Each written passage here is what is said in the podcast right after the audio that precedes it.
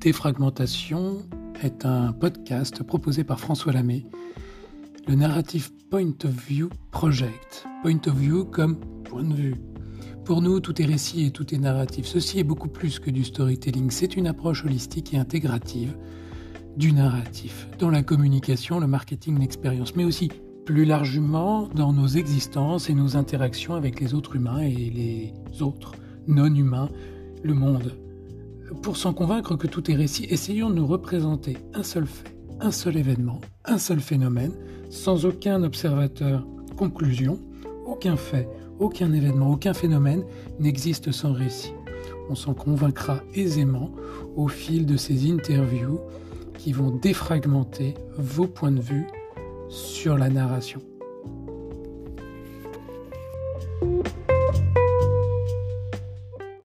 Bonjour Louis Quéré, bienvenue dans Défragmentation et bienvenue pour euh, ce troisième épisode ensemble.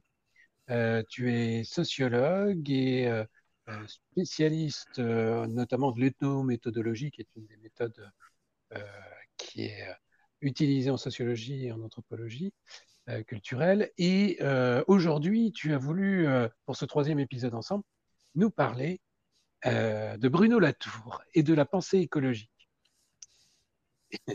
Alors, quelle est cette question? D'où vient-elle et où va-t-elle?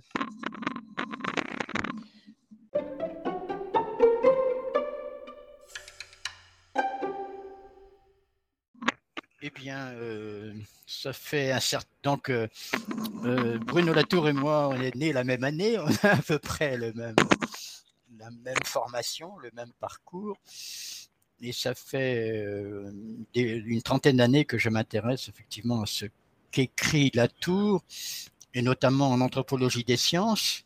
Dans les années 80, lorsqu'est paru La vie de laboratoire, La science en action, etc., donc euh, je m'étais intéressé à, ce, à, l'approche qu'il défendait, enfin qu'il proposait euh, dans l'étude des laboratoires scientifiques et du travail scientifique. Et si je me suis intéressé, c'est parce que d'un autre côté, euh, j'étais lecteur des ethnométhodologues, comme euh, tu viens de le rappeler. Et dans les années 70, euh, Garfinkel et ses élèves avaient lancé tout un programme de recherche sur le travail scientifique dans les laboratoires. Hein. Et je pense que Boulgar, qui a collaboré avec Latour à la vie de laboratoire, faisait partie de la bande des étudiants formés par Garfinkel. Voilà. Euh, donc ça, c'était, ça a été le, le, point de départ de mon intérêt, mais j'étais assez, assez, assez sceptique euh, sur, euh, sur l'approche de la tour à cette époque-là, parce que il avait tendance à, à, mettre l'accent sur euh, ce qu'on appelle des inscriptions littéraires, c'est-à-dire effectivement les, les, textes ou les inscriptions, les images, les schémas, les, les, graphiques, etc., euh, produits par, euh, par, par les scientifiques. Hein. Et, et, par ailleurs, effectivement, il avait insister sur la définition même de ce que c'était, de la manière dont un fait scientifique est établi, c'est-à-dire par une sorte de, de solidification d'énoncés qui sont rendus inattaquables de cette manière ou qu'on peut plus défaire. Hein. et donc, euh, et que cela se fait effectivement par euh, euh, des, rapports de force entre entre des chercheurs, entre des laboratoires, et que donc effectivement les laboratoires les mieux équipés avaient toute chance de, gagner la partie dans cette, euh, je dirais, euh, solidification des, faits scientifiques. Mmh. Après, euh, dans les années suivantes, la, Tour avait publié un article en 1994, moi qui m'avait beaucoup intéressé, euh, qui était un plaidoyer pour une sociologie avec objet. Hein. Euh, il trouvait que dans, les sciences sociales, il y avait d'une certaine manière que des humains, il y avait et donc et que mais et que les, les non-humains n'y avaient aucune place et notamment et notamment les objets. Et donc il y avait, sa proposition, c'était pour, pour, intro, pour introduire effectivement ces non-humains et ces objets dans, dans le domaine de recherche des, des sciences sociales. Hein. Mmh, mmh, moi, j'étais complètement, pour moi qui était aussi euh, par ailleurs lecteur de Mead, de Georges Herbert Mead et du pragmatisme, pour moi, cette proposition était tout à fait bienvenue. Hein. Mais en même temps, je trouvais qu'il y avait pas vraiment une, une théorie des objets euh, chez Latour comme il y avait chez, chez, chez Mead, par exemple. Hein. Mmh. Et alors, ce n'est qu'après, plus tard, que j'ai compris euh, un peu l'origine le, de, ces, de, ces, de, cette lacune. Hein. Euh, et en fait, c'est tout récemment, parce que après le décès de, de Latour, avant Noël, si je, si je ne me trompe, oui, c'est ça. On, m'a demandé de contribuer à un dossier un peu sur, sur la tour et du coup, euh, j'ai relu un certain nombre parce que à un moment donné, j'avais un peu euh, arrêté de, de, lire la tour parce que je trouvais que ça, ces ouvrages prenaient un, tour de métaphysique m'intéressait moins, hein, que c'était le métaphysicien qui prenait le, dessus sur le sociologue ou l'anthropologue. Euh, et donc là, du, coup, à l'occasion de l'écriture de cet article, j'ai repris la lecture d'un certain nombre de textes que je que j'avais pas lus et, et notamment d'interviews qu'il avait faites. Euh, et puis bon, je n'avais pas regardé de très près non plus ce qu'il y avait dans euh, ces modes, cette, son livre sur les modes d'existence ou sur Face à Gaïa. Mmh. Oui, parce que c'est oui. Pardon, c'est ce livre-là qui l'a fait connaître du grand public en particulier. Hein. Face à Gaïa, oui, c'est ça. En fait, oui, c'est étonnant d'ailleurs ce, parcours. Comment et en fait, la tour est devenue une sorte de gourou de l'écologie, alors que rien ne le prédestinait. Non, euh, en tant que philosophe de la science et puis en tant qu'anthropologue il restait même s'il il était, d'après ce que j'ai compris, euh, euh, particulièrement, il bénéficiait d'une réputation euh, grandissante aux États-Unis. Absolument, euh, oui, Enfin, il avait un statut d'intellectuel français, etc. oui, c'est ça, oui, tout à fait. Et, mais c'est vrai qu'il restait circonscrit dans, dans, certains cercles d'intellectuels euh, bien informés, mais il ne dépassait pas ce stade. Et puis, il y a eu Face à Guilla et puis Où atterrir, qui sont deux livres. oui, c'est ça. Oui. Donc, il y, a là ce, tournant écologique. Enfin, bon, je, on, peut revenir, revenir là-dessus tout à l'heure. Et donc, euh, en, en, en, relisant divers, divers papiers de lui et textes, etc., pour écrire mon, mon article, là, je, euh, je, je, suis tombé sur, un, sur une interview de lui où il disait vous ne comprenez rien, vous ne comprenez rien à ce que je fais si vous ne tenez pas compte que j'ai eu euh, au départ une formation en philosophie et surtout en exégèse biblique. Mmh. Et donc, ça, ça m'a, ça, ça m'a frappé. Hein. Donc, effectivement, mmh. c'était. Euh, enfin, je, je, savais qu'il avait fait une thèse qui était mi-philosophie, mi-théologie dans les années en 75, sauf, sauf, sauf erreur, à l'université de Tours. Mais là, donc, euh, dans ces, derniers textes, effectivement, il, est souvent revenu là-dessus, sur la manière dont ce passage par l'exégèse biblique lui a donné en fait son schème de pensée ou sa méthode pour aborder euh, les différents domaines qu'il a abordés, aussi bien euh, en, anthropologie des sciences que sur l'analyse des objets ou même sur la, sur la question de l'écologie. Hein. Alors, en quoi, en quoi cette formation d'exégèse, donc euh, de commentaires, d'études euh, et de commentaires des textes bibliques, a pu avoir une influence sur son travail euh, Oui, donc, de, donc cette, cette formation à l'exégèse biblique, enfin, je, je suis je ne sais pas s'il a vraiment pratiqué l'exégèse biblique. Il a, il a surtout euh, lu des, des, disons, des philosophes ou des exégètes qui théorisaient leur pratique. Hein. et, et, parmi, et parmi le, le, le, les exégètes qui l'ont influencé, donc il y a le, euh, un exégète, le grand exégète du XXe siècle, qui est un, un, protestant luthérien, qui est, qui est Bultmann. Hein, et donc euh, et qui, a qui s'est donc qui, a publié un certain nombre de, livres sur les évangiles et sur la et entre autres sur la transmission hein, du message évangélique euh, à partir effectivement de la de, la vie de Jésus de Nazareth jusqu'au deuxième troisième siècle de de l'Église. Hein. Et donc, et ce qui est étonnant, c'est que la tour était par ailleurs, en raison sans doute d'une influence familiale, euh, lecteur de Peggy et très intéressé par, par l'œuvre de Peggy. Et comme il dit, c'est à travers Peggy qui va, qui s'est approprié Bullman et qui l'a transformé Bullman. et, et, donc, en fait, donc la, la, question centrale dans, dans cette, dans, dans, cette, dans, dans l'herméneutique biblique, c'était la, la, la, question de la transmission des textes, hein, ce qu'on appelle la tradition au sens littéral du terme, c'est la, mmh, mmh, la, mmh. transmission des textes. Et ce qui, ce que, ce sur quoi la, tour va mettre l'accent, c'est que cette transmission de textes n'est pas une transmission fidèle, c'est-à-dire effectivement les textes sont, les textes sont transformés sont, sont, ré, sont traduits, retraduits d'une certaine manière, sont, sont, tordus, etc. Et que c'est par cette, par cette dynamique-là de, de, de, de, transformation, de, détournement, de, torsion que, que, que, le message évangélique a été transmis et que la, que la, que la vérité de ce message s'est maintenue dans cette, euh, dans cette, trans, dans, enfin, dans cette transmission-là.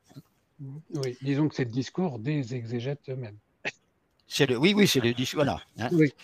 Et donc, euh, mais, mais, mais, là, ce qui est euh, tout à fait particulier, c'est l'accent mis sur la, sur, les, les sur, sur, la déformation, sur la transformation, hein, sur les, donc sur, le, sur le, le, fait que les textes eux-mêmes sont, sont, en mouvement de cette manière. Mmh, mmh, mmh, et c'est cet aspect-là, disons, que, que, que, que, la tour va, va retenir et sur lequel il va ensuite et, et, qui va lui fournir en quelque sorte son, son schème de pensée pour euh, ensuite euh, mener ses enquêtes dans les différents domaines où, il a mené ses, enquêtes. Donc. Alors en quoi est-ce que cette, euh, cette première formation va, va constituer véritablement son outil de prédilection pour, pour son schème de pensée? Pour, pardon, je n'ai pas compris. Pour, son schéma de pensée, pour son travail. Bah, Comment est-ce que ça se manifeste? Après, il se, enfin, il se, donc, donc au, niveau du travail scientifique, euh, ça se manifeste au, euh, par l'intérêt qu'il a accordé euh, aux inscriptions littéraires, donc, mmh. et donc à, l'émergence, disons, d'une vérité scientifique à travers des, une circulation de, de, de d'inscription et de texte euh, où, se passent des processus de transformation, de détournement, de modification, etc. Hein. Donc ça, c'est dans, le domaine. Donc c'est son, son, accent effectivement sur et son intérêt pour les pour les, inscriptions euh, littéraires et qui va euh, intérêt qui va aussi développer parce que ben, à, partir disons de sa, de, de sa découverte de la sémiotique de Greimas oui. Je pense à travers. Euh, donc, effectivement, il avait séjourné euh, en Californie après sa thèse hein, pour travailler sur le laboratoire de Guillemin. Et là, il avait fait la rencontre de Paolo Fabri, qui était un, sémioticien crémacien euh, italien, hein, mais qui en même temps était aussi un, quelqu'un qui connaissait très bien l'éthométhodologie. Et donc, effectivement, je pense que c'est par ce biais-là que, euh, donc, euh, que, que, la tour s'est appropriée, effectivement, pour l'analyse précisément des textes, hein, les outils de la sémiotique euh, narrative de Greimas. Hein. Oui, c'est ça qui est intéressant. Enfin, en ce qui me concerne, c'est cette découverte ou redécouverte, enfin, dans le travail de, de Greimas, de, de l'aspect euh, vivant et narratif euh, des sujets d'étude. C'est-à-dire qu'effectivement, dans la pensée de la tour, d'après ce que j'ai compris, euh, effectivement, la vérité n'est pas forcément établie pour toujours, mais voilà, elle, est, elle est sujette à un récit qui vient la transformer, récit qui peut être étudié.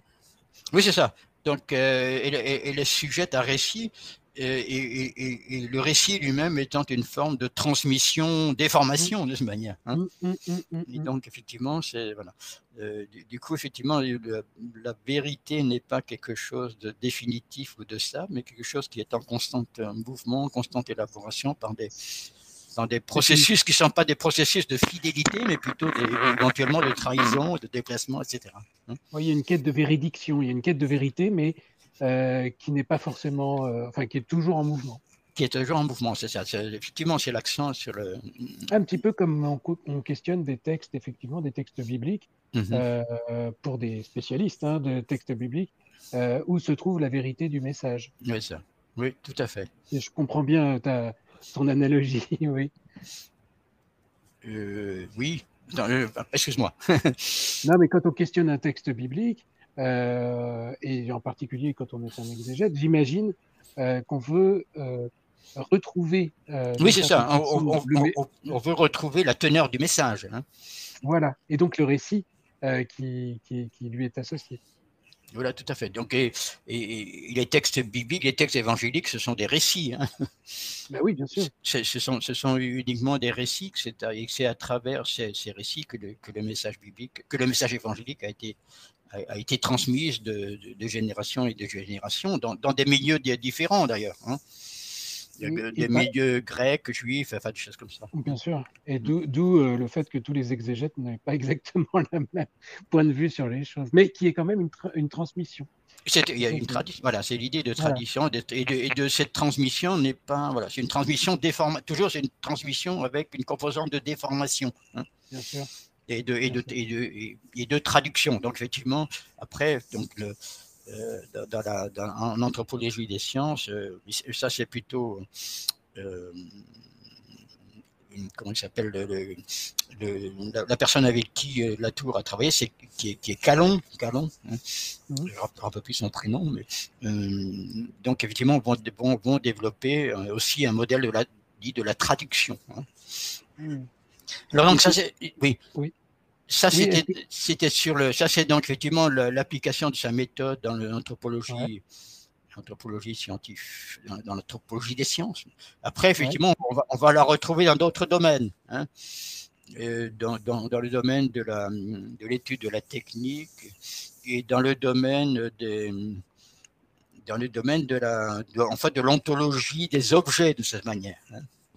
Et, et, même avant, peut-être les modes d'existence d'une certaine façon, euh, peut-être traduisent aussi cet intérêt pour, euh, euh, pour les récits, et en particulier les récits qui viennent à, à, nourrir une, une, pensée en mouvement. je ne sais pas moi, les, les modes d'existence scientifiques, les modes d'existence juridiques, les modes Oui, c'est ça. Voilà. Donc, effectivement, dans l'intérieur, il y aurait un récit qui viendrait à, se tout à fait. Donc, dans, en tout cas, dans les modes d'existence de, de, choses c'est que la religion, le, droit, effectivement, ce sont cette présence des récits était tout à fait importante. Mais par contre, dans les, dans les modes d'existence des objets, euh, à mon avis, c'est une, c'est une autre affaire. Mais bon. Et donc, mais, mais néanmoins, il maintient là, le, de cette manière, le schème de pensée, effectivement, de la tradition.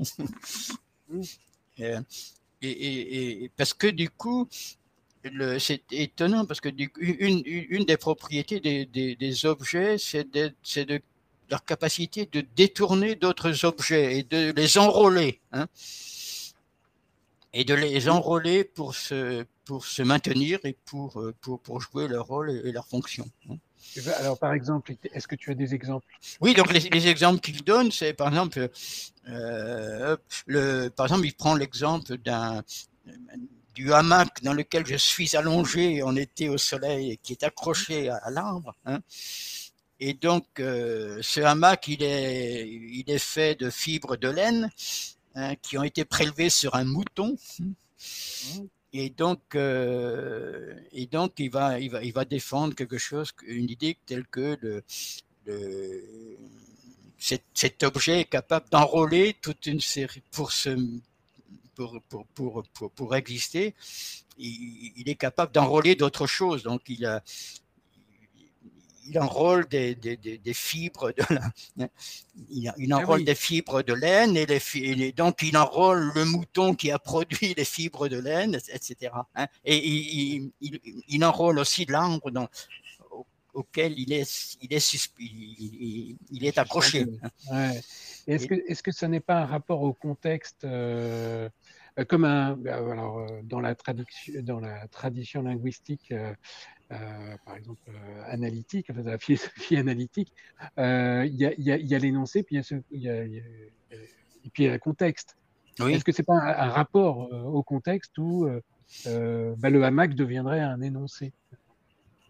Ah, je, non, je, non je, ne pense pas. Non, non, je, non, je, je ne pense pas qu'il y ait de référence effectivement à cette, un, cadre, euh, à cette problématique de, contexte en linguistique. Hein, mais donc non, c'est toujours c'est son schéma de détournement, de l'enrôlement, de, la torsion, etc. qui, qui me semble-t-il mmh, mmh, mmh, voilà.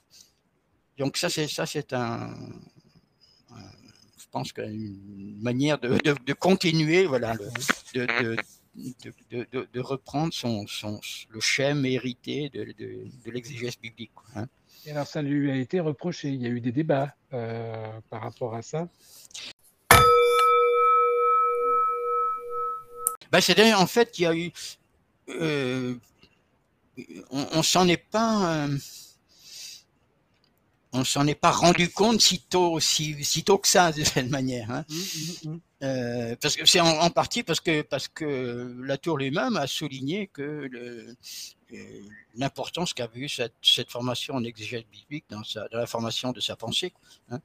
Après, donc effectivement, je, moi, je l'ai découvert euh, par par par exemple un article avant. Donc j'évoquais Tim Ingold, mais il y, a eu à, la même période, c'est 2012-2013, donc il y a aussi un historien un historien des sciences allemand hein, euh, qui s'appelle Schmidden, euh, qui, avait créé un article très très intéressant, précisément qui qui, qui, reprenait cette euh, cette qui, essayait de, d'élucider cette influence de l'herméneutique biblique sur, sur, la pensée de la tour. Hein. Mmh. et donc, du coup, effectivement, qui expliquait pourquoi la tour, dans son étude des sciences, avait s'était euh, tellement intéressé aux inscriptions littéraires et, à la textualité, à la, textualité de la, de la pratique scientifique. Hein.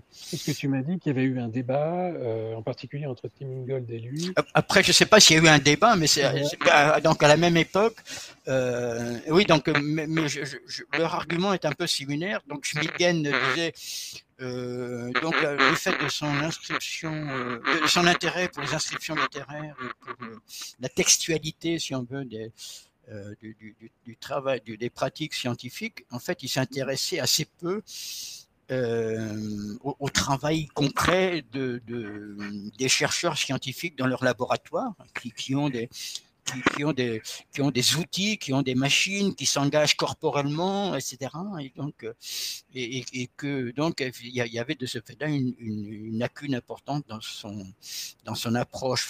Moi, j'ai été d'autant plus sensible que donc par rapport à la tradition que j'évoquais tout à l'heure, donc le, le, le, travail engagé par Garfinkel et et ses, élèves euh, sur le travail scientifique en laboratoire mettaient au contraire l'accent sur cette, hein, sur cette composante d'engagement euh, corporel dans la, dans, dans, donc dans, la, dans la confection de dispositifs expérimentaux, dans la manipulation d'objets, donc dans, dans dans, et donc dans l'engagement corporel des, chercheurs dans, ce, mmh, mmh, mmh. dans la recherche scientifique. Donc, là, je, pense que effectivement ce, reproche me paraissait assez, assez justifié, bien que bon, euh, que la tour après effectivement euh, ait, pu répondre que non, lui, aussi avait s'était intéressé à ces dimensions-là, même s'il n'avait pas euh, remis en évidence comme il, lui, il eût été souhaitable. Après, donc, le, y a, donc à la même époque, donc euh, ça c'était l'historien des sciences, et, après, et à la même époque, donc 2012-2013, euh, euh, l'anthropologue donc écossais Tim Ingold aussi lui a, fait lui a adressé un reproche similaire. Alors là, plutôt en, en, évoquant sa, sa pensée de l'écologie. Hein. Oui et en gros en, disant que il y, a, une grosse lacune dans la, démarche de la tour, euh, donc qui n'est et, qui a un impact sur sa manière de concevoir l'écologie, euh, qui, est son, son manque d'intérêt pour la pour la matérialité des objets. Hein. Et par matérialité des objets, euh, Tim Ingold euh, mettait l'accent sur le, fait que les objets eux-mêmes sont des, sont des lieux de changement, hein, sont, des, sont, des, sont des lieux de transformation. Hein.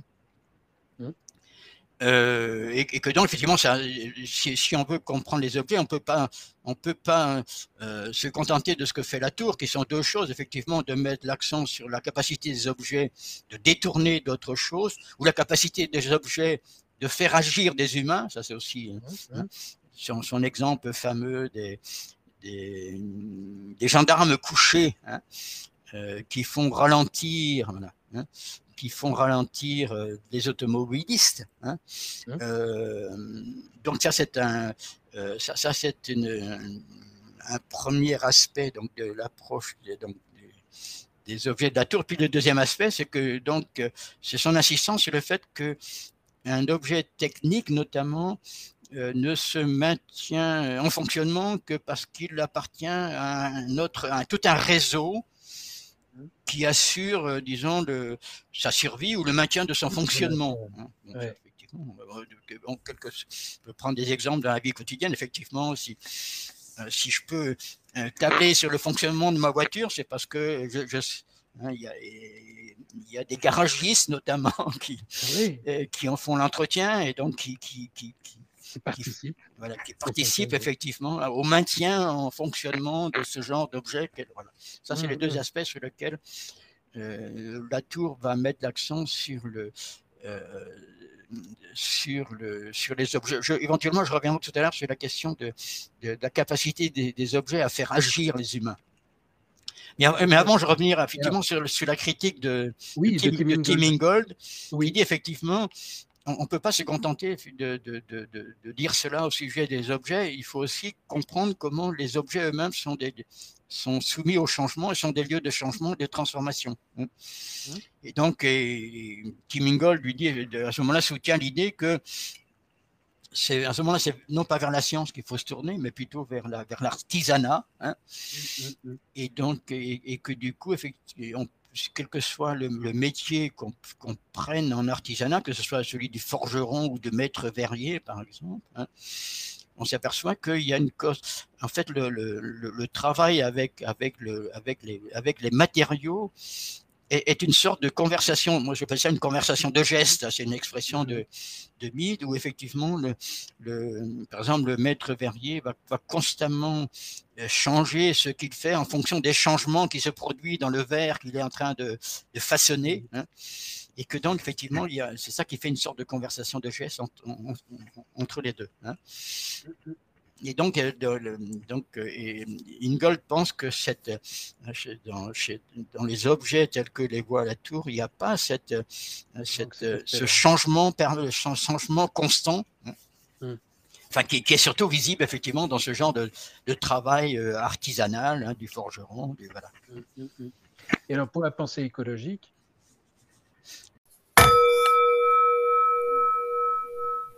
Et donc, alors, pour, pour la pensée écologique, euh, euh, mais ça, il faudrait, voilà, ça, ça pose une autre question, et, c'est aussi, un, me semble-t-il, un des arguments de Tinkolt, il, il, il, faut, euh, pour, développer, pour développer une pensée écologique solide, il faut vraiment avoir une, une, une, une, véritable pensée du vivant. Mais, mais, mais, avant peut-être avant peut-être d'y venir, je voulais rajouter quelque chose effectivement sur la manière dont dont, les, dont, dont, la tour attribue, euh, comme il dit, une, il attribue une puissance d'agir aux objets. Hein. Mm-hmm. Euh, le terme de puissance d'agir, il va le chercher chez Spinoza, hein. mm-hmm. et donc euh, et, et, et, fait partie notamment de cette puissance d'agir une, une, capacité de faire de faire faire des choses, de, de faire faire des choses aux humains. Hein. Mm-hmm. Et donc là, je prenais je, je prenais l'exemple tout à l'heure du, du, gendarme couché. Hein. Mais après, euh, du gendarme couché qui fait effectivement euh, ralentir. il, y a tout plein d'exemples de, de, ce type-là euh, chez la tour. Après, il y a une, il y a aussi, un, alors ça c'est un, un, aspect très très problématique chez la, tour, c'est effectivement le. Parce que du coup, ça pose la, question du, disons, du, type d'activité qui est inhérent aux objets eux-mêmes. Hein. Mmh, mmh. pour, moi, ça, c'est effectivement, c'est une, un, objet d'interrogation qui, qui, auquel il n'est pas facile de répondre. Hein, que, et, dont le point de départ pour moi a été l'accent mis par euh, Georges sur la sur, l'activité inhérente aux objets. Effectivement, il disait que l'activité n'est pas simplement le propre d'un organisme, mais c'est aussi le c'est aussi ce qui se passe dans les objets. Hein. Et bon, et Mide pensait notamment à la capacité de, de résistance de résistance des objets. Alors la, la, la, la, tour conçoit la, puissance d'agir des objets, d'une part en termes de détournement, comme on l'a vu tout à l'heure pour l'exemple du hamac, hein, qui est capable de détourner les, fibres de laine euh, produites par un mouton, etc. Mais en même temps, il y a, aussi une, tendance chez la tour à attribuer une, puissance d'agir à, des, à des êtres qu'on pourrait dire pour lesquels ça ne fait pas sens de les attribuer de cette manière. Mmh. Par exemple, un exemple qui revient souvent chez, chez lui, c'est celui du, du, du, berger, voilà, qui, pour protéger ses brebis du loup, entre autres, donc enclos ça, voilà, en, enclos ces, pâtures, et, d'autre part, c'est donc c'est adresser des, des patous, donc des chiens patous pour, voilà, mmh. et donc euh, et dans le langage de la tour, le, la, la, clôture euh, aussi aussi bien que les chiens euh, veille sur le troupeau. Hein. Mmh et donc et, que du coup le, berger peut déléguer la surveillance de son troupeau indifféremment à la clôture et au chien patou. Hein. Mais, mais, mais enfin, pour moi, ça me paraît friser hein, le non-sens de cette manière, hein, parce que autant on peut attribuer à un chien la capacité de veiller sur d'autres animaux, après tout, ça ne pose pas problème de dire ça, autant dire qu'une clôture en fil de fer euh, peut, aussi, peut pareillement veiller sur le, sur le troupeau, me, mmh. paraît euh, franchir les limites du sens, de cette manière. Ben, oui. et, et, donc, chez, pour moi, le problème chez la tour, c'est qu'il y, y, a beaucoup de glissades dans ce, dans ce genre-là, de cette manière. Mmh, mmh, C'est-à-dire de, de, franchir, de, de franchir ce que j'appelle les limites du sens. Hein, les limites invisibles entre le sujet et l'objet. Ah, tout à fait. Donc, effectivement, il y a, il y a, il y a, il y a on ne peut pas attribuer n'importe quelle, quelle, capacité à n'importe quel objet, enfin, et cela de façon. Enfin, je pense qu'effectivement, il, euh, intervient euh, dans, cette, euh, dans cette démarche sans souci de, de, de, réduire la différence entre humain et non humain. Hein, oui, oui. Mais ce qui est, ce qui est vraiment en ce moment une une question qui, qui, est là, euh, avec faut-il affecter euh, euh, une personnalité quasi humaine à la mer, voilà, à cette pensée écologique-là, qui est irriguée notamment par la pensée, notamment hein, de, de, la tour et puis oui, tout à fait. Et de, de par exemple aussi. Oui, Absolument. Alors, euh, alors autant, effectivement, pour moi, on peut pas. Euh, il faut faire sauter la catégorie de non-humain. Ça pas, ça pas de. C'est une catégorie beaucoup trop, trop générale, hein. mmh. euh, parce que dans le non-humain, il y a, il y a une partie qui est du vivant et une partie qui n'est pas du vivant. Oui, ben oui.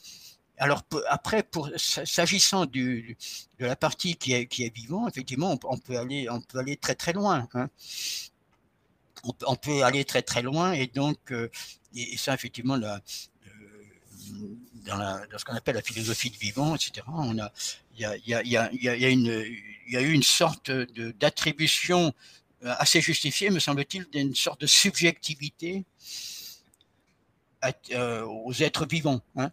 Que ce soit que ce, que, ce soit vraiment un être vivant très très élémentaire hein, ou un, ou un, être vivant très élaboré comme l'humain. Hein. Et en gros, cette, euh, cette subjectivité euh, consiste, est, est, essentiellement une capacité de sélectivité, une capacité de sélection de ce qui est, par exemple, agréable, désagréable, utile, nuisible, hein, en fonction, disons, des, exigences de maintien en vie de l'être vivant. Hein. Mmh, mmh. Et là, on peut parler effectivement de cette sélectivité peut être considérée comme une forme de, subjectivité dans la mesure effectivement où, elle est centrée sur les, hein, sur les, sur les besoins, sur les, sur les besoins, oui, sur les tendances de, de l'être vivant, voilà, euh, donc euh, qu'il doit, qu'il doit honorer pour, pour se maintenir en vie. Hein. Mais après, ce, genre de sélectivité, il est difficile de l'étendre aux non-vivants, hein, enfin, me semble-t-il.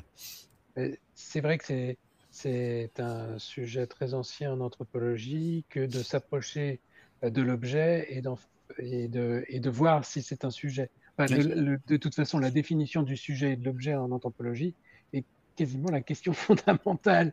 Euh, et c'est vrai que ces dernières années, ces dernières euh, décades, on a vu euh, l'apparition d'un débat sur l'ontologie où il est question soit de relativisme, soit de perspectivisme, et donc de savoir où s'arrête la catégorie objet, objet-sujet, et puis euh, euh, est-ce que le subjectivisme radical est possible? Oui. En fait, c'est un peu ça. Oui, oui, donc euh, là, après, moi, je, je, enfin, je pense qu'il faut. Le, problème, c'est bon, c'est pour en revenir, par exemple, au, au, non-humain, donc entre la différence entre avec la différence entre le vivant et le, non-vivant. Mmh. Là aussi, enfin, je pense qu'il faut être autant pour le vivant. on peut, effectivement, on peut on peut imaginer une sorte de, subjectivité, donc sous la forme de cette capacité de sélection du vivant. Autant pour le, pour le non-vivant, ça pose problème, mais en même temps, on, pourrait dire qu'il y a quelque chose qui s'en rapproche, mais c'est là qu'il faut bien comprendre, je pense, les différences et ne pas tout mélanger. Hein. Et on a vu, par exemple, pendant, pendant, la crise du Covid, on a vu que le vivant avait une interaction avec quelque chose de non-vivant comme le virus. Bien sûr. Le virus, c'est pas vivant. Un virus, c'est pas vivant. Et non, c'est pas, un être... pas un être vivant, et pourtant, ça a des interactions avec le vivant. Tout à fait. Et, euh, et, des, et, des, stratégies euh, qui peuvent se mettre en place dans l'interaction qu'il a avec les êtres vivants. Tout à fait, tout à fait. Et, là, je, moi, je, enfin, je, pense, je pensais à un exemple mmh, euh, pour, concernant effectivement cette, cette cette, disons, euh, identification de la subjectivité à la sélectivité. Il y a, quelque chose de même genre chez des, dans, chez des, dans, des, dans des êtres non vivants de sa manière. Euh, je pensais par exemple à la, au, rôle de l'hémoglobine dans la fixation de l'oxygène dans le sang. Mmh. C'est étonnant parce que, alors là, c'est une forme aussi de sélectivité en, biologie, en chimie, on va plutôt parler d'affinité, hein, mmh, et mmh. que effectivement, il le, y, y, a une affinité de, de l'oxygène, euh, voilà, euh, une affinité de l'hémoglobine pour l'oxygène qui lui permet effectivement de, de fixer de, de, fixer l'oxygène dans le sang, hein, mmh. ou qui lui permet aussi, disons, de, de, au contraire d'extraire le, gaz carbonique pour le rejeter à l'extérieur. Donc mmh. effectivement, cette, affinité-là n'est pas exactement de même qui, qui, existe n'est pas exactement d'une euh, de la même nature que la sélectivité d'un enfin, être vivant, hein, mmh. me semble-t-il. Et c'est en ça que la pensée écologique de la tour peut être soumise à questionnement et euh, de, débat, parce qu'on peut se dire qu'effectivement, euh, de, et, c'est un vieux débat, puisqu'en fait, la Tour avait déjà dit pour les objets techniques qu'en fait, euh, il n'y avait pas de différence fondamentale entre une technologie des peuples premiers et puis un ordinateur ou un avion. Oui, tout à fait.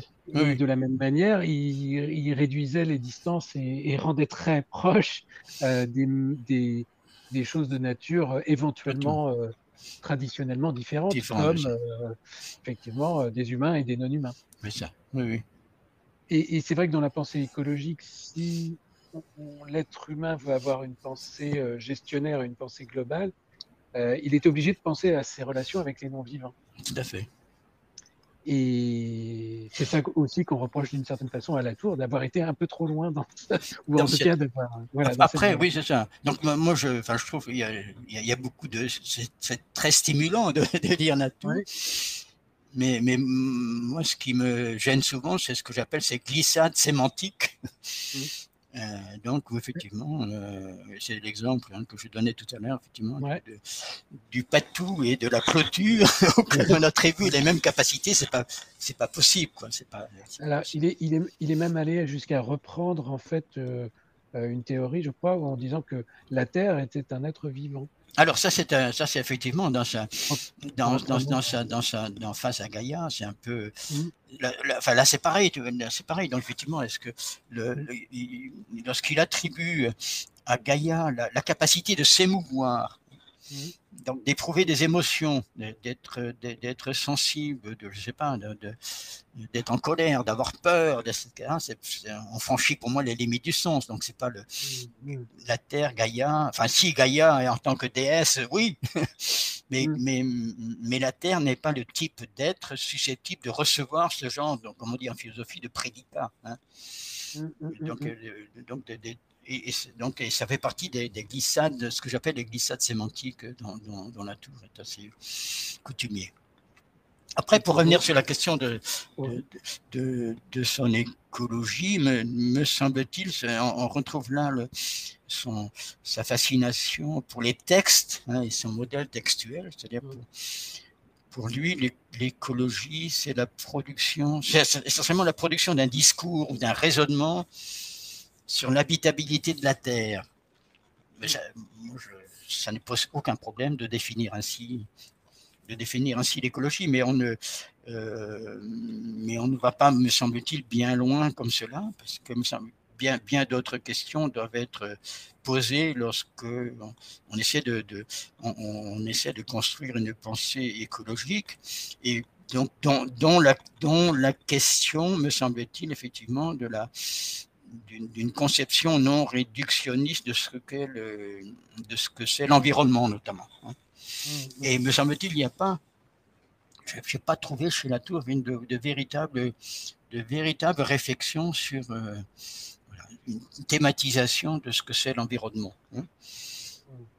Euh, et, cela me paraît d'autant plus étonnant que la, Latour euh, c'est parfois défini comme un philosophe pragmatiste. Hein donc euh, s'inspirant notamment de William James, mais aussi de, euh, mais aussi de, de John Dewey. Hein. Mmh. Or, me semble-t-il, il y a quand même dans cette tradition une réflexion un peu plus poussée euh, sur, sur ce que c'est l'environnement et sur l'unité et sur euh, oui, c'est ça le, le, rapport à l'environnement.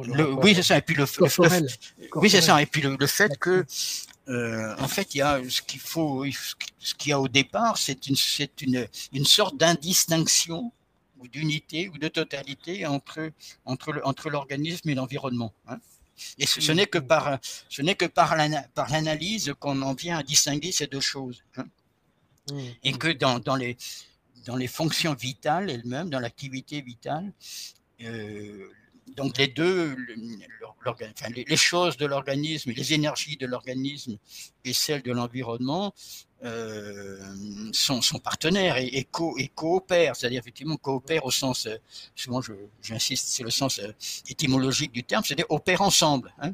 Mmh et donc le, le problème, c'est bien de comprendre à ce moment-là comment, comment notamment le, les choses de l'environnement sont, sont, douées, sont capables d'opérations spécifiques. Hein. Mmh, mmh. Et ça, je trouve qu'il n'y a pas, il y a pas chez la tour de, de disons, d'élaboration en ce sens. En tout cas, en tout cas, euh, c'est ce que je me dis en t'entendant, c'est qu'on peut éventuellement se dire que en, en, en ayant cette tradition euh, de déformation des textes et de préservation d'un certain type de message, il y a une certaine un certain type de transgression intellectuelle euh, par rapport à une certaine tradition euh, avec des catégories bien, bien, bien identifiées chez, chez Latour, qui le porte en fait à, une, à, questionner euh, le, rapport sujet-objet d'une nouvelle façon. Ça, transgresse les catégories habituelles. Oui, tout à fait. Complètement. Ça, bon, ça, c'est après, enfin, disons, il y a, disons, cette, transgression a, ses vertus. Hein. Je pense que là, je pense que la tour a dynamité toute une série de, distinctions classiques de notre manière de penser, hein. mmh. que ce soit sujet, objet, humain, non humain, euh, mmh, mmh, culture, nature, euh, voilà. Euh, bon, mais il a fait aussi un peu dans, sa, disons, dans, sa critique de la modernité. Hein. mais, bon, mais mais pour moi, c'est des, voilà, c'est pas nouveau de cette manière. Hein. Il y a, des, mm, mm, pour mm. moi qui suis familier de la tradition pragmatiste, c'était déjà tout ça. Les pragmatistes avaient déjà dynamité toutes ces distinctions. On a précisément hérité de la philosophie moderne, que tous les problèmes, c'est précisément d'essayer de, de, penser autrement et de, voilà. Et, et, notamment de, de, de recomprendre, de repenser effectivement cette, cette, ce qu'ils appellent les transactions entre, entre l'organisme et l'environnement. Donc, où transaction veut dire une action qui est trans, c'est-à-dire distribuée sur l'un et sur l'autre. Hein. C'est sans doute là que se situe en fait le, le, le, nœud du problème, plutôt que dans la définition de l'un ou de l'autre, c'est justement cette transaction, comment s'opère-t-elle? Oui, c'est ça. et c'est vrai que c'est dans ce, cette difficulté à voir euh, ce qu'il y a dans la transaction, qu'il y a sans doute euh, une pensée écologique euh, à, mener. À construire, oui, tout à fait. À construire. Oui, tout à fait. Bon, même, bon, je, moi, bon, je, après, je trouve que les, pragmatistes eux-mêmes ne sont pas allés bien loin et pas assez, aller assez loin dans cette, hein, dans cette, dans cette reconstruction. Bon, chez Dewey, par exemple, c'est toujours, euh, il fait toujours référence en gros aux fonctions, aux fonctions vitales de la circulation, de la respiration, etc. Où il dit effectivement, euh, on ne peut pas concevoir la respiration euh, autrement qu'en termes de coopération entre effectivement ce qu'il y a dans ce qu'il y a dans l'organisme et le, ce qu'il y a dans l'air qu'on respire, donc effectivement, mmh. Et, que, donc effectivement c'est une, affaire de coordination d'énergie ou de facteurs. Mais, mais, donc, mais après, je pense qu'il faut, ça suffit pas de dire ce genre de choses et qu'il faut essayer de, qu'il faut essayer de, et, donc la, difficulté, c'est pour moi autant, autant du côté de l'organisme. Euh, je pense que les choses ont été bien clarifié. Bon, je pense que là, récemment, je, relisais un, beau texte de Canguilhem sur le, sur le vivant et son milieu, donc qui, fait, qui retrace un peu l'histoire de, de, cette notion de milieu. Hein. Euh, donc, euh, de milieu des vivants, hein. euh, et donc effectivement qui, qui met, qui met, qui, qui, qui met l'accent effectivement sur la, sur, sur la, en gros, sur la subjectivité du vivant au, sens où je l'ai défini tout à l'heure, c'est-à-dire en termes de, de, capacité de sélection de, de, du nuisible, euh, enfin de, voilà, de, l'utile et, de, de, différenciation de, entre l'utile et le nuisible, l'agréable et le, désagréable, etc. Hein. Donc effectivement, cette, euh, mais en même temps, cette cette subjectivation du vivant peut poser problème aussi, hein, parce que du coup, entre autres, on, euh, à ce moment-là, on ne prend pas en considération l'autre l'autre versant qui est qui, n'est pas la subjectivité de l'environnement, mais qui est aussi la capacité d'action, la capacité d'opération des, des, choses de l'environnement. Mmh, mmh. Et, et, là, il me semble que bon, moi, je, je, me réfère assez facilement à, ce que, des choses qu'a pu écrire le, philosophe français inspiré, me semble-t-il, de la phénoménologie, qui était Gilbert Simondon. Dans son, entre autres dans son livre sur le, mode d'existence des objets techniques, hein, euh, et, qui avait euh, élaboré en termes de, de, fonctionnement et en termes d'opération hein, cette, euh, cette sorte de capacité d'action des objets. Hein. Hmm. Son, euh, bon, je, je, rappelle juste son, son, exemple qui est ultra connu et ultra cité. Hein, euh, Simondon, donc cet exemple concerne le moulage de briques en argile. Hein. donc, où, il dit, où, Simondon va distinguer deux types d'opérations. Il y, a, il y a les opérations préparatoires, disons, de l'ouvrier, hein, donc qui va préparer l'argile hein, pour, pour, la rendre qu'elle soit ployable, qu'elle soit etc. Et qui va préparer le moule. Hein. Et, il y a un tout autre type d'opération qui est le euh, qui est donc la prise de forme de l'argile une fois mise dans le moule. Hein. Et, et, donc euh, et, que donc cette prise de forme c'est pas c'est pas l'opérateur humain qui l'a fait. Hein et, qu'elle est due à une opération interne au moule et, à, l'argile, dit-il, à la connexion des deux, il y a, comme dit-il, un centre actif d'opération mmh. qui, qui, disons, qui assure cette prise de forme. Et là, je, pour moi, c'est une, piste possible. Bon, je ne sais pas jusqu'à quel point elle est généralisable, mais effectivement, qui, qui permet de, d'identifier en, quoi il y, a, des centres d'opération dans, les objets dans les mmh. choses de l'environnement. Euh, quelque chose qui reconnecte euh, un petit peu de, la vision de la tour avec une vision un peu plus, euh, un peu plus traditionnelle ou, ou empirique des choses. Tout à fait. Après, après, il s'agit pas de. Donc, il faut, faut bien, il faut pas, faut bien comprendre qu'il s'agit si activité il y a, elle n'est pas du tout du même ordre que celle qu'il y a dans le vivant ah ou qu'il y a chez l'humain. Donc, effectivement, il faut, il faut, il faut bien saisir sa spécificité. Et après, il faut aussi éviter de reverser dans une forme d'animisme c'est très intéressant et, surtout aujourd'hui, alors que euh, l'intelligence artificielle, l'intelligence générative vient à bousculer euh, nos façons de, vivre. Euh, il y a vraiment une, c'est vraiment un débat très très actuel. Comment est-ce que nous interagissons avec les choses? Comment est-ce que nous pouvons leur prêter une âme ou une vie? Et comment est-ce que ces choses ont été pensées par d'autres humains avant nous? Comment est-ce que le fétiche continue à fonctionner à travers l'utilisation qu'on en fait euh, plus courante? Et puis comment est-ce qu'on peut changer cette utilisation avec, euh, avec une vision plus métaphysique ou en tout cas plus, en faisant bouger les choses. Quoi. Mais c'est ça. Après, effectivement, là, ben là après, oui, c'est ça. Mais ça, ça, la, référence à l'intelligence artificielle euh, euh, indique aussi qu'il faut vraiment multiplier les différenciations parce que, effectivement, la, la, capacité d'agir d'un je sais pas, d'un robot, d'un ordinateur, je sais pas quoi, hein, euh, est très, très différente de, de, de celle d'un objet que je rencontre. Euh, je sais pas, une pierre, par exemple, ce genre de choses. Mmh. Mmh. Ben, c'est-à-dire que, oui, oui, elle a une capacité, enfin, suivant le programme qu'on lui a donné, elle a une capacité, puis le, deep learning, c'est-à-dire qu'elle apprend tout le temps. Absolument. Euh, Aussi, elle, a une, elle, a une, capacité d'évolution et de se prêter à différentes euh, évolutions internes. Mais qui reste quand même, euh, malgré tout, programmée au départ. Par, tout à fait. Donc, c'est un, un, un, un, semblant de vivre de cette manière. Absolument. Et ce, qui, et ce qui rajoute du trouble dans notre rapport à, cet algorithme ou cette intelligence artificielle. Donc ces débats sont vraiment très très actuels, même si effectivement euh, il y a des il y, a, il, y a, il y a, des débats intellectuels et il y a des débats euh, philosophiques euh, importants derrière. Tout à fait.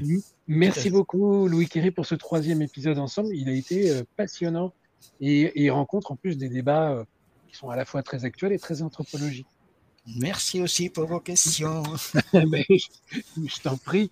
Et puis, euh, à très bientôt. Puis, on se retrouve bientôt pour, euh, je ne sais pas quand est-ce qu'il sort, euh, ton prochain livre sur. Il, sort, il, sort le, il sort le 15 mars. Le 15 mars. Il sort le 15 mars, donc ça s'appelle Il n'y a pas de cerveau des émotions. Hein. qui est un débat sur le sur les, les neurosciences des émotions. Donc c'est pas c'est pas, un livre polémique, hein, c'est plutôt un examen de, des, des limites et des, oui, d'un inventaire de ce que nous apprennent vraiment les neurosciences ou les émotions. Euh, mais en même temps, il y a quand même une partie critique parce qu'il y a beaucoup de, me semble-t-il, pas mal de confusion dans la manière dont ces neurosciences étudient actuellement les émotions.